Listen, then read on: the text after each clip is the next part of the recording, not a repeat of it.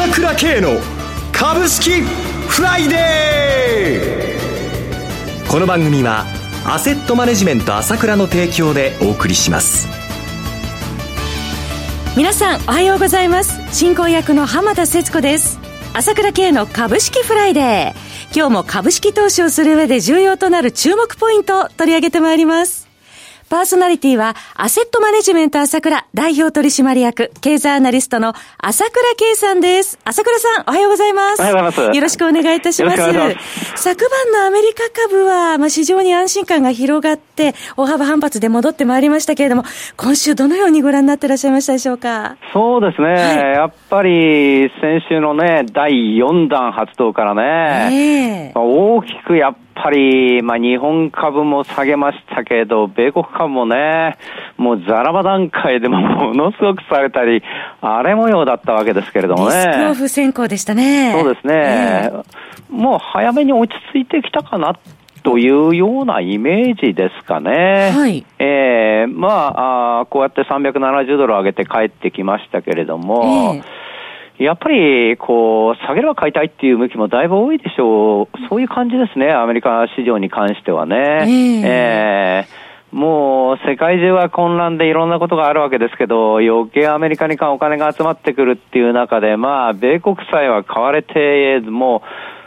とてつもない低金利になりつつありますので、はい、余計やっぱり株が買いやすくなるということで、まあアメリカの個人投資家も、もう、どちらかというと下げてくんないから買いたいんだけどっていう投資家が多いんじゃないですかね。まあそういう動きが、もうだから、調整が、まあ、我々の予想よりも早く終わって、えー、また元のトレンドに戻っちゃうっていうようなイメージがずっとあるんですけれども、はい、まあ、今回も、まあもちろん今後いろいろあるわけだけども、それに匹敵する金利の引き下げっていうのは現実に、まあ、確実されてきてますので、まあ、やはりアメリカ株強いということですよね。はいそして国内はオプション S q の算出日となりますそうですね。えー、まあ、はっきり言いまして、この8月久しぶりにやっぱり私は売り仕掛けやられる可能性があるかなというふうに見てたんですね。はい、えー、その可能性あるなと思って。で、その動きが現実にあったと思います。かなり、えー、この売り仕掛けというか、日本株を下げさせようという力は働いていたと思います。で、えー、私の直感っていう感じでは、その割には下げなかったかなという感じですね。まあ、普通見てると、ああ、下げちゃったなと思ってる人が多いと思うんですけれども、えー、まあ、ヘッジファンド筋はもっとこう、大幅にこう、日本株を崩そうというふうにですね、先ほどの売りは仕掛けてたと思いますね。えー、やっぱりその割には崩せないということがですね、まあ、やっぱりこう、いろいろこう、後でお話ししますけど、まあ、この需給関係その他からはっきりしてきたかなという感じは思ってるんですけれどもね。後ほど詳しく伺いたいと思いますが、はい、朝倉さん、もう、あの、来週からもうお盆の時期に入りますけれども、朝倉さん、お盆休みはお取りになられますか？ええー、今、金融は休みなしですから、もう、本当に金融関係者は泣いてるかもしれませんけどね、え。ー、マーケット動いてる暦通りということですからね。もう今回この逆にこの休み期間中にぜひ見てもらいたいと思ってね、はい、もうこの朝倉セミナーの3月と5月に行った部あところのハイライト、無料公開しますから。そうなんですかこれは必見ですよ。嬉しいですね。えー、これ、米中の問題とか、まあ、トランプ政権の戦略ですね。あと、中国の習政権の戦略、はい、この表裏ぷり解説してます。気になるところばっかりで。えー、そうなんです。それからまあ、米中問題の最前線はやっぱりファーウェイの問題ですから、そこと、イランの問題もはっきり話してますから、もうイランって言っても、もうイスラエルが絡んでますんでね、この辺も深く言ってます。それで、私もイスラエル行ってるから余計敏感に感じるわけよ。現地にも行かれてますもんね。そうなんですよ。わそれは楽しみです。お盆休み中もゆっくりしっかり勉強できますね。いやー、見てくださいね。これはもともとは有料の動画だったんですけれども、はい、だけどもまあ、一応3ヶ月前と5ヶ月前の話になりますので、はい、えー、その期間はずれてるわけで、でも、見て、それだけ価値があると、私も思ってますので、はい、色あせてませんよ、昔のもんですけれどもね、十分理解できると思います。もちろんこの株式フライデーとか、まあ、その毎週やってる YouTube も話してるんですけども、これは週間のこと、その短期のことしか話してませんからね、はい、セミナーの動画は深いんですよ。これ、まあ、大体1時間ぐらいにして3本ぐらい公開しようかなと思ってるんですが、おー、らいですよ。楽しみです。えー、で、公開された動画気に入った人はね、はい、ぜひ9月14日、また朝倉セミナーやりますから来てくださいね。ぜひお越しください。朝倉さんの過去のセミナー動画は YouTube で朝倉慶と検索していただいて、朝倉慶の ASK1 というチャンネルからご覧ください。朝倉さん、ところで、夕刊富士の株ワングランプリですけれども、アセットマネジメント朝倉の長瀬泉さん、また大活躍のようですね。もう本当に、あの、朝倉さんのところのスタッフの方々、こういう銘柄探し、たけてらっしゃいますよね。そうなんですよね。うちのスタッフ、本番に強いんですよ、ポッと出ると。実力もありですし。ええー、もう、長瀬も強運でね、えー、本当にね。お強い。えー、うちもこう自由に勝手にやってくださいっていうことで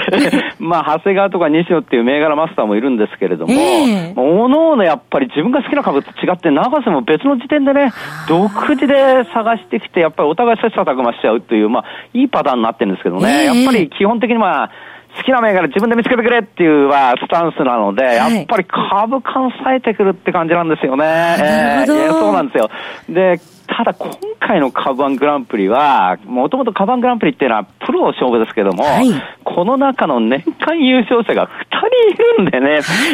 相当きつい戦いだなとは思ってましたけども、まあ今のところ25%上昇でトップということでね、暫定的にはね。はい。いやー、よくやったなってこっち驚いてますよ。わあ、素晴らしいですね。朝倉さんの、えー、会社の方々は、スタッフの皆さん多彩で、もう本当にあの個性的で楽しい方々が多くて、もういつもあのオフィスでも賑やかでいらっしゃるんじゃないでしょうか。そうですね。やっぱり基本的にね、あの相場は、面白くなきゃっていうのは私の考えなんで、はい、まあ人生楽しむ、相場も楽しむ。まあそのためにはやっぱり負けてばかりいっちゃダメですから、研究を相当してうまくやらないということなんで、えー、まああ、ますますうまくやっていきたいと思いますね。はい。株ワングランプリの永瀬さんもぜひ皆様応援してください。CM を挟んで朝倉さんに詳しくお話を伺ってまいります。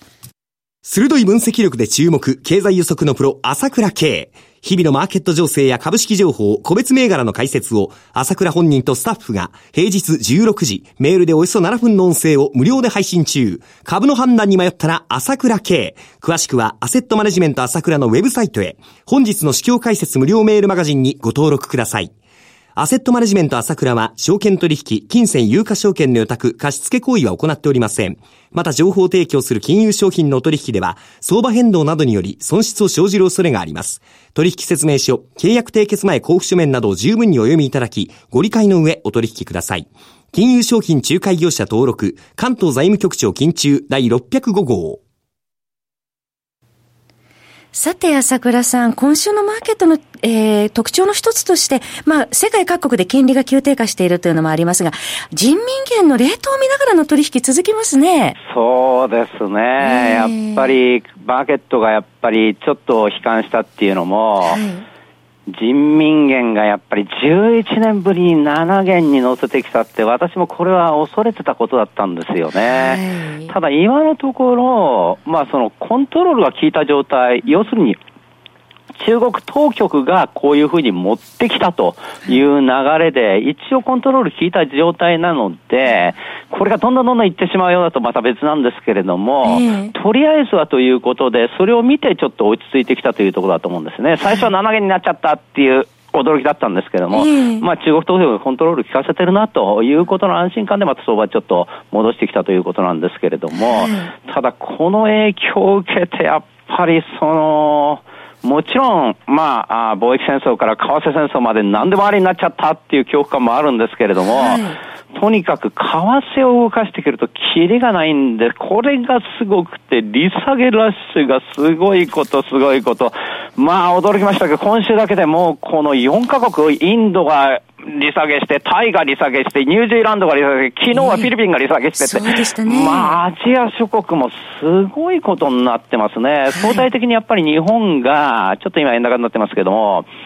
やっぱりどうしても日本は金利下げられませんからね。まあ日銀下げるっていう説があるけれども、下げるって言ったってね、0.1を0.2とか0.3にするって話なんで、見えるほどの下げじゃないですからね。ね。まあだからそういうことなんで、やっぱりこの辺は日本株ネックになってるってところ、これはしょうがないところではあるんですけれども、はい、はいただね、まあ、このことはずっと、まあ、円高懸念っていうのは、まあ、このお盆中もやっぱりあるわけなんですけどね、薄いとこ狙われたるから気をつけなきゃならないんですけれどもね。はい。えー、ただ、一応私が非常に注目したのは、先ほど言ったけど、ものすごくこの空売りで潰されようとしてた、先週から、先週の金曜日の空売り比率が50.2、それから月曜が51.4、水曜も49.9っていうことで、とにかく空売りで徹底的に潰そうとしてるわけよ、外資が。えー、それにもかかわらず、まあ、先週、まあ、日経平均が週間で570円下がったんですけれども、私はやっぱりこのニュートラルにしてる、今この状況でちょっと買えないなっていうふうにあ思ってる投資家多いでしょうから、その代わり投資家の多くは下げたら買いたいと思ってるわけ。待ち望んでるわけですね。そう。で、これは出てくるなというふうに、アメリカでもそうだと思うんだけれども、先ほど言いましたけどね。で、えー、この数字が見たかったんですけれども、先週の信用残の増え方見たら、やっぱり1200億弱増えてきたんで、やっぱり出てきたなと思いましたね。それから、もっと大きかったのは、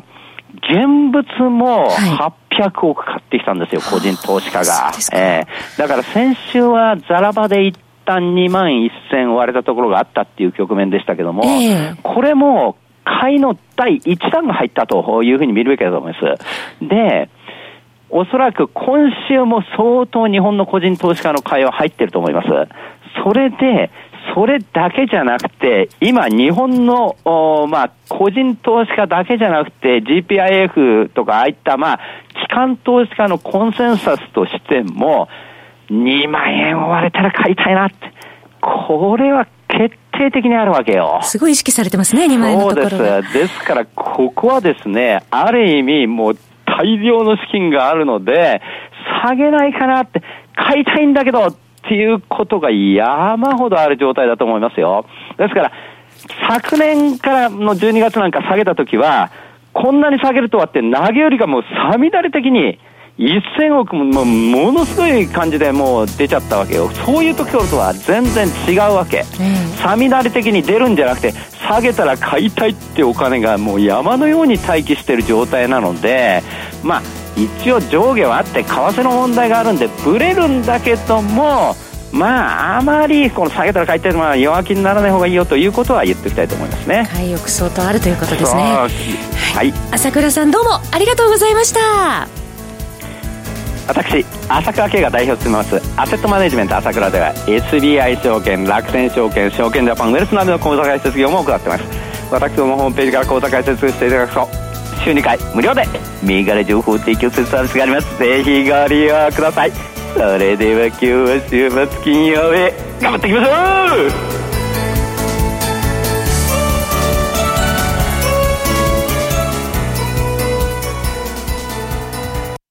この番組はアセットマネジメント朝倉の提供でお送りしました。最終的な投資判断は皆様ご自身でなさってください。